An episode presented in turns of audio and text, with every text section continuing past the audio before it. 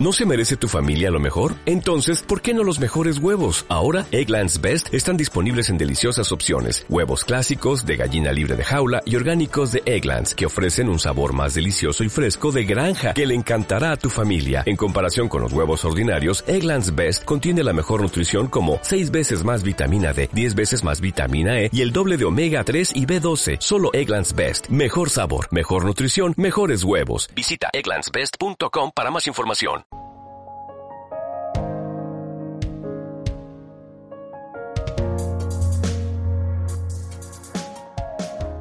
Fotografiando la noche, el podcast enfocado en astrofotografía y astronomía. Aprende cómo conseguir fotos espectaculares del cielo estrellado y paisajes nocturnos. Con Jordi Freixanet, astrofotógrafo y divulgador astronómico.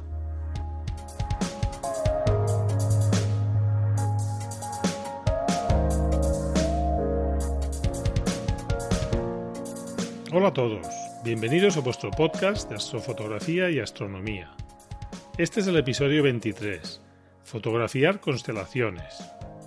En este programa os hablaré de cómo fotografiar constelaciones en el cielo nocturno y también en cómo hacer una versión dibujando las líneas y anotando los nombres de las estrellas.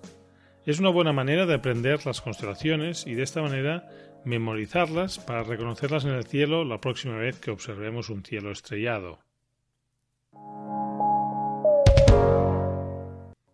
Es importante conocer las constelaciones para poder orientarse cuando miramos al cielo. También nos ayudará a que sea mucho más fácil localizar los planetas, los objetos de cielo profundo o quizás un cometa que nos han dicho que está muy brillante. Y he hablado en anteriores programas de las constelaciones de cada estación, por ejemplo, de historias mitológicas. O sea que ya veis la importancia que doy al conocimiento de las constelaciones. Pues bueno, una buena manera de aprender la forma que tienen, dónde están, y poder memorizarlas, porque a veces es un poco difícil, es hacer fotografías. Cuando has hecho varias fotografías de constelaciones y las vas reconociendo en el cielo, esas formas tan difíciles y misteriosas se van convirtiendo en una forma geométrica atractiva, que la reconoces a primera vista y es como si encontraras un amigo de toda la vida y dices, mira, aquí está Orión y allá está la Osa Mayor y allá está Tauro. O sea que al final es una, son unas referencias que te ayudan y te acompañan en la observación o en la astrofotografía. Recientemente he publicado unas fotos en Instagram y en Flickr de la osa mayor y la osa menor. En esas fotos explicaba cómo encontrar la estrella polar a partir de la osa mayor y quizá por este motivo se me ha ocurrido hacer un programa explicando cómo hacer este tipo de fotos y el interés que pueden tener. Una buena manera de aprender las constelaciones y sobre todo reconocerlas en el cielo cuando no las conseguimos identificar es usar el, teléfono móvil. Hay aplicaciones, apps que son gratuitas y son muy prácticas para, para ver las constelaciones. Si tenéis móvil Android, usar la aplicación Sky Map, que ya he hablado de ella en otro programa. Y si tenéis iPhone, usar una llamada Mapa Estelar, que es gratuita. Aparte de estas dos, hay muchas otras. Yo estas os las, recomiendo porque las he probado, las he visto, son gratuitas. En alguna de ellas en Mapa Estelar hay complementos que sí que son de pago, pero la versión básica no es, no es de pago. Os enseñaré algunas fotos mías de varias épocas diferentes y veréis que hay opciones de pintar líneas que unen las estrellas, porque así facilitamos la identificación de la constelación. También podemos escribir el nombre de las estrellas más brillantes o el nombre de la misma constelación. Por ejemplo, si podéis mirar Internet, ya sea a través de un ordenador y su pantalla o a través del móvil, si miráis en las notas del programa hay un enlace a una foto mía en Flickr que se llama el hexágono de invierno. El hexágono de invierno es una forma, es un asterismo, es una forma que conseguimos juntando varias constelaciones. Sería como el triángulo de verano, pero en invierno vemos esta forma geométrica que por cierto es enorme, que ocupa una parte muy grande del cielo. Concretamente une las constelaciones de Auriga, Tauro, Orión, Can Mayor, Can Menor y los gemelos. Bien, pues si accedéis al enlace que os he puesto en del programa, veis que es una foto hecha con gran angular y además es, es un panorama, son varias fotos juntas, porque con una sola foto no me cabían todas las constelaciones. Eh, una vez montado un panorama y procesada la foto, pues he dibujado encima la una línea azul que une a las estrellas que forman este hexágono, que son las más brillantes de cada una de las constelaciones. Siguiendo el mismo orden de antes, Capella es la más brillante de Auriga, Aldebarán la más brillante de Tauro, Rigel la más brillante de Orión, Sirius la más brillante de Can Mayor y la más brillante del cielo también, Proción la más brillante del Can Menor y Castor y Pollux las más brillantes de los gemelos. Después he pintado en color amarillo o naranja más bien la línea de cada una de las constelaciones y de esta manera se identifican claramente. Y finalmente con el mismo color que la línea de las constelaciones he puesto el nombre de estas estrellas más brillantes. Veréis que esta foto está un poco deformada, porque al ser un panorama con un campo tan grande, deforma un poco los extremos. En cambio, Orión se ve bien, los gemelos también, pero Auriga se ve un poco deformada. Bueno, la foto es interesante. Era una noche de invierno, la primera parte de la noche de invierno, con un horizonte con un mar de nubes de, niebla a los pies y que se ve Sirio que va saliendo por el horizonte justito, justito. A mí me gusta y sobre todo tenía ganas de captar el hexágono este de invierno. Después, cuando lo ves, es mucho más fácil localizarlo. Cuando has hecho la foto, la has procesado, has pintado las líneas, vas memorizando, se te va quedando la memoria cada una de las constelaciones. Cuando empecé a hacer fotografía, fotografía con una cámara analógica, de eso hace unos 15 años aproximadamente, marcaba las líneas y los nombres en las fotos ya reveladas y identificaba los objetos de cielo profundo o planetas o un cometa que había en ese momento. Al lado de la foto ponía una carta estelar, un mapa estelar y iba buscando las, los objetos, las estrellas menos brillantes, porque en un mapa de constelaciones veis las más brillantes, pero no veis las que hay a su alrededor, ¿no? Y realmente con fotografía comprobaréis que se captan muchas más estrellas que las que vemos con nuestros propios ojos. También os puede ser útil el programa informático Stellarium, que es un programa gratuito para varios entornos, el programa Cartas Celestes, que en, francés se llama Cartes du Ciel, que también es gratuito y para varias varios entornos como Windows y Mac, etcétera. Pero estos programas ayudan a identificar las constelaciones. Podemos hacer buscar una zona del cielo de la constelación, buscar las estrellas menos brillantes. Os pondré el enlace del programa Stellarium por si todavía no lo tenéis instalado. Y quizá me diréis, bueno, esta fotografía es, es un tipo de fotografía más documental que, que una fotografía de paisaje o estética, pues dependerá cómo os la toméis vosotros o cómo, o como la hagáis, ¿no? A mí sí que es verdad que la parte esta documental o de aprendizaje, pues me ayuda mucho, ¿no? Este tipo de fotos. Pero si combinamos la constelación con una buena composición, con un primer plano interesante, pues puede ganar mucho, mucho la fotografía, ¿no? Esto ya os lo dejo a vuestro, vuestro gusto y a cada uno que, que haga el tipo de foto que, que más le apetezca. Pero realmente se puede hacer fotos bonitas y con información como puede ser los nombres de las estrellas o las, líneas de las constelaciones. Entremos en la fase de planificación. Lo primero que haremos es comprobar si la constelación que queremos fotografiar está visible, porque igual decimos, mira, quiero fotografiar Sagitario y me pongo en el mes de noviembre o diciembre a buscarlo y está bajo el horizonte, ya se ha, se ha escondido por el oeste ya hace un par de meses bueno, primero es comprobar si la constelación que nos gusta o queremos captar está disponible en el cielo. Buscaremos las fechas óptimas para que la tengamos. Podemos poner un intervalo, pues mira, desde tal, desde el 15 de noviembre, por ejemplo, hasta el 25 de febrero. Porque después buscaremos una noche sin luna, preferentemente, o, o bien si hay luna que sea pequeña, que no sea una fase ya de cuarto ni luna llena, para que nos permitan un cielo oscuro y que destaquen bien las estrellas. Cuando hay luna llena no quedan demasiado contrastadas las estrellas y nos cuesta identificarlas, ¿no? A continuación calcularemos el ancho y el alto de la constelación en grados. Con esto con un mapa estelar o con una carta celeste podemos calcular fácilmente. O con Stellarium, como decía. Y comparamos esta dimensión de la constelación en grados con el campo que cubre nuestro objetivo. Y así nos aseguramos que cabe. Y en este caso decimos, mira, pues el objetivo que necesito es un 24, un 50, y si tenemos más de uno, elegimos el que más nos va bien, y si solo tenemos uno, os explicaré un sistema que podéis hacer fácilmente para conseguir que os quepa toda la constelación. Hay algunas muy muy grandes como la Osa Mayor, hay otras muy pequeñitas, en función de la que elijáis, quizá os cabrá bien en un objetivo con un campo reducido. Y si queréis una imagen con primer plano, con la Tierra y con el cielo, necesitamos que el objetivo cubra de sobres la constelación y que sobre un poco de espacio para que podamos captar un trozo de primer plano. Y por otra parte, que no esté muy alta en el cielo. Por eso es interesante buscar las épocas del año en que la podamos captar, cuando sale por el este o cuando se pone por el oeste. Si sea más fácil poder combinar una sola foto, primer plano y eh, la constelación en el cielo. En este caso también habrá que comprobar que el objetivo nos permite hacer esta captura. ¿Qué cámara usaremos? Pues cualquier cámara como hemos visto hasta este programa, ¿no? En el podcast. El objetivo, pues normalmente si buscamos un detalle en una constelación, un 50 milímetros puede ser un buen objetivo. Además, son objetivos que, que son muy nítidos. El problema del 50 milímetros es cuando usas, por ejemplo, un full frame o quizá peor aún con una PSC, si aplicas la regla del 300 para mirar que no haya trazas, pues te deja una exposición muy, muy, muy corta, ¿no? En este caso podría ser interesante plantear si hay autoseguimiento, si tenemos alguna montura de seguimiento, o bien buscar un gran angular y después recortar si es necesario, ¿no?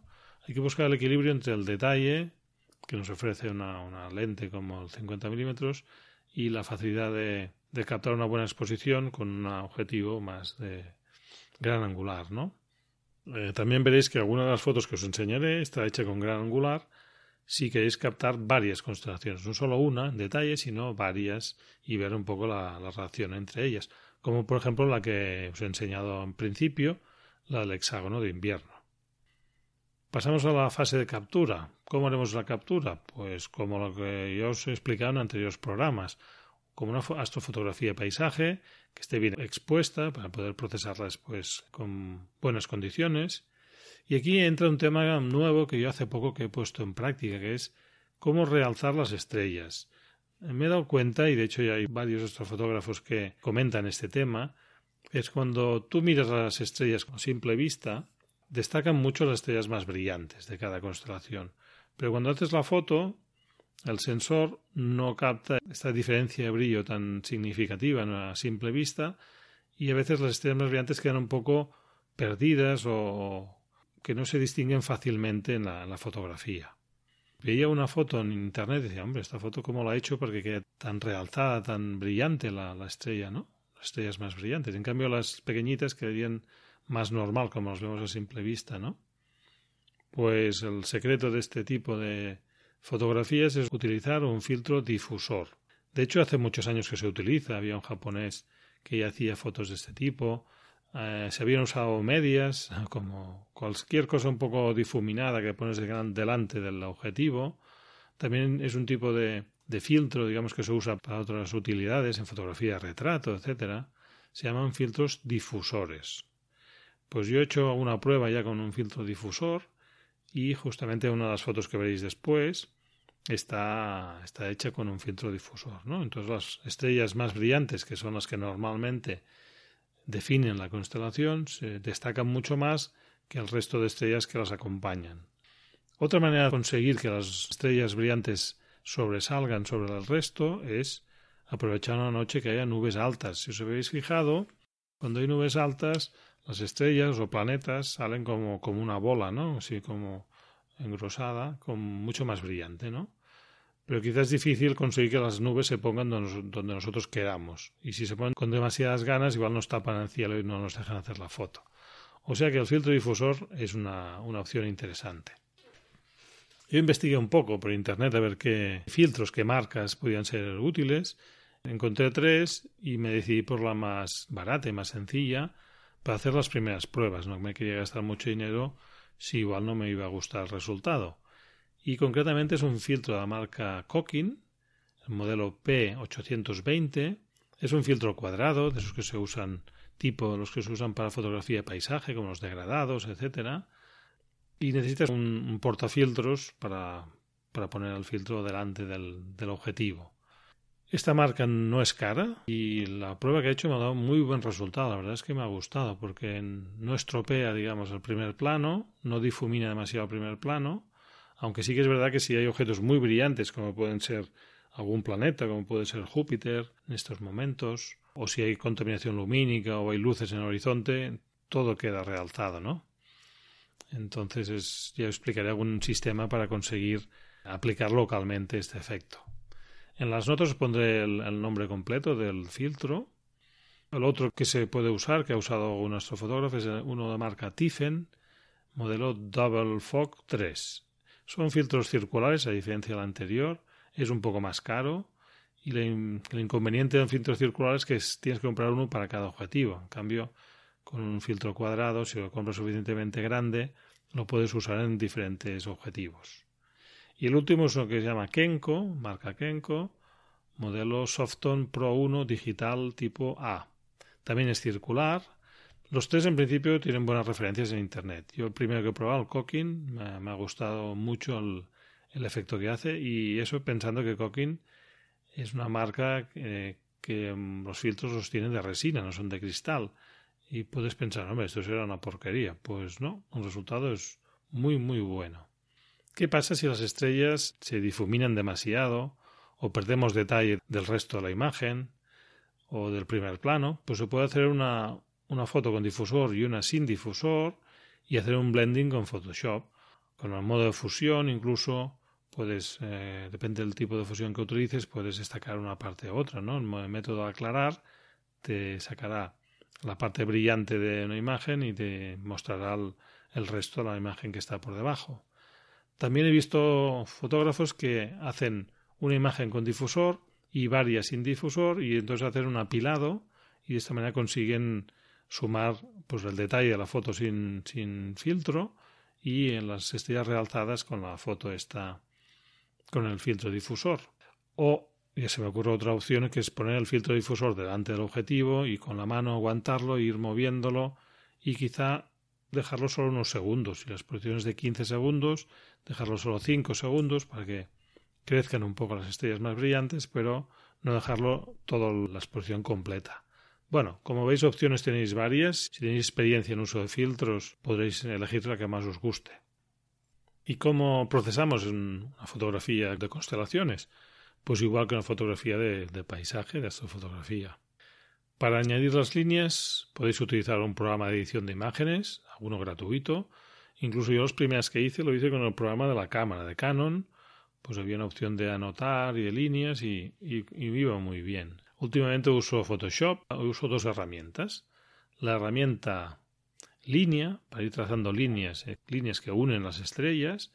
En este caso selecciono un color, el color que más me guste, antes de pintar la línea y voy haciendo pues, los diferentes trazos. Y por otra parte, la herramienta texto horizontal, en este caso, la uso para poner nombre a las estrellas o a las constelaciones o a cualquier objeto que quiera identificar. Últimamente hago pruebas un poco curiosas. Inicialmente usaba el color blanco, un poco sí matizado, que no fuera blanco muy brillante, bajaba un poco el nivel.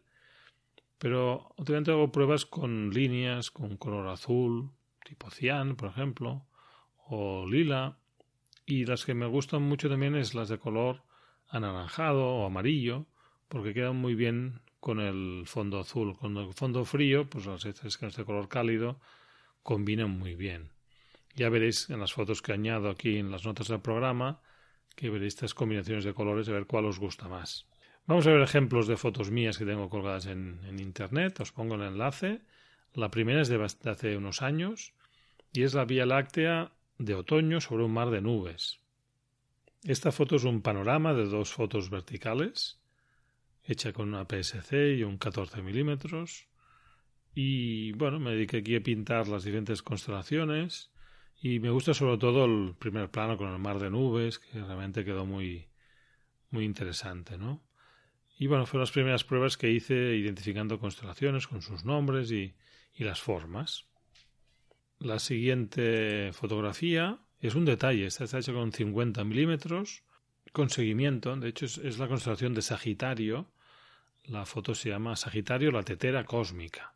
Ya os he hablado de la constelación de Sagitario en este programa, A mí me gusta mucho la identificación de, de Sagitario como una tetera, porque realmente es muy fácil de reconocer en el cielo. En cambio, el arquero, el centauro con el arco en la mano, cuesta mucho más de identificar en el cielo. En esta foto se ve un detalle con la constelación de Sagitario y la Vía Láctea a su lado y la nebulosa de la laguna. Y bien, eh, no puse nombres, aquí solo puse las líneas, pero vaya, eh, me gustó cómo, cómo quedaba ¿no? la, la tetera. Ya veréis que una manera interesante de presentar estas fotografías es presentar primero la fotografía sin líneas ni identificación y después, a continuación o a su lado, la línea, la fotografía anotada. En Instagram podéis poner varias fotos y una que sea la primera sin identificación y las siguientes podéis añadir líneas o hacer una ya final. En este caso me faltó en Flickr pues colgar las dos fotos. Solo colgué la que tiene la, la forma. La siguiente foto es una foto de una constelación, pero no está anotada. Es la constelación de Orión. Es una foto muy trabajada, son, es un mosaico de dos fotografías, hecha con una Canon 60D, modificada sin filtros infrarrojos, y con un objetivo de 50 milímetros, y son 10 fotos de 7 minutos cada una, 7 minutos, con una montura de seguimiento, una montura de un telescopio, y tratadas con el programa Pinks Inside, que está bastante, bastante trabajada. Veréis que se ven multitud de estrellas, ven mucho detalle, si la ampliáis veréis la nebulosa Orión, la nebulosa cabeza del caballo, la nebulosa de la llama, los colores de las estrellas destacan mucho, realmente es una foto muy... bueno, a mí me gustó mucho, me sentí muy satisfecho cuando la hice. El que no hice en ese momento fue poner las líneas ni poner nombres, pero es una muestra también de cómo puede quedar de bonito una foto de una constelación. Orión es impresionante, como veis, tiene mucha presencia y por eso llena, la, llena el encuadre. Otra constelación quizá no, no conseguiría este mismo efecto como Orión o otras similares. Y la última que os presento es la que os comentaba que en la cual usé el filtro difusor. Si os fijáis, la primera foto, eh, sin anotaciones, ya destacan mucho las estrellas. Y aquí Vemos fácilmente la osa mayor encima de la montaña, que es la Sierra por el Conte, en el Solsonés, y en la parte superior vemos ya la osa menor. En una foto sin filtro difusor costaría mucho ver, por ejemplo, la, osa menor. La osa mayor aún la veríamos, pero la osa menor, si no te la indican, sería difícil de identificar. Si encima pasamos a la siguiente foto y vemos las anotaciones, ya es muy muy fácil identificar la osa mayor, la línea recta que une la osa mayor a la estrella polar. Desde las dos estrellas de la punta hacemos una línea recta cinco veces la distancia entre las dos estrellas y nos lleva directamente a la estrella polar, que como sabéis siempre marca el norte. A partir de aquí vemos ya la osa menor, que es más pequeñita, y se ven fácilmente la, la, estrella polar y las dos de la punta del extremo del carro, y las otras son más pequeñitas, son menos brillantes. A mí esta foto me gustó porque la vi que justo estaba escondiendo la osa mayor ya por el horizonte. Unos minutos más tarde ya no se veían las, las cuatro estrellas del carro. La parte inferior ya quedaba escondida por la montaña. Y pensé que era un buen momento para captar esta, estas constelaciones. Mientras hacía este programa, mientras preparaba las notas del programa, se me ha ocurrido una cosa que ya hace un poco de tiempo que estoy pensando, que es y fotografiar todas las constelaciones del hemisferio norte, eh, aprovechando cada la estación favorable de cada estación, para preparar un libro, un futuro libro sobre constelaciones, con una parte importante de su historia mitológica, con algún objeto de interés, ya que he visto que hay pocos libros editados que recojan esta información de constelación a constelación, sobre todo la parte histórica, ¿no? más bien de cultural, de, de la mitología, de los nombres de las estrellas, de dónde provienen, de las diferentes versiones, porque o hay de astronomía que te hablan directamente de los objetos de interés, o hay algunos de meteorología que no me acaban de gustar porque son poco rigurosos, ¿no? Bueno, ya veremos con los años igual encuentro el momento para, para iniciar este, este proyecto. Pues bien, hasta aquí llega la, la historia de las fotografías de constelaciones. Espero que lo probéis vosotros con vuestra cámara y que compartáis vuestras fotos de constelaciones en el grupo de Facebook o bien en Instagram con el hashtag Foto la Noche. En las notas del programa encontraréis los enlaces comentados. Podéis dejar comentarios en iVoox o en iTunes y os agradeceré si me ponéis un me gusta y os suscribís si no lo estáis ya. También en la web del programa, en el grupo de Facebook o por email. En las notas del programa encontraréis los enlaces para comunicaros conmigo. Si queréis compartir una foto, lo podéis hacer en el grupo de Facebook o bien en Instagram poniendo hashtag fotolanoche. Hasta el próximo programa, que tengáis cielos despejados.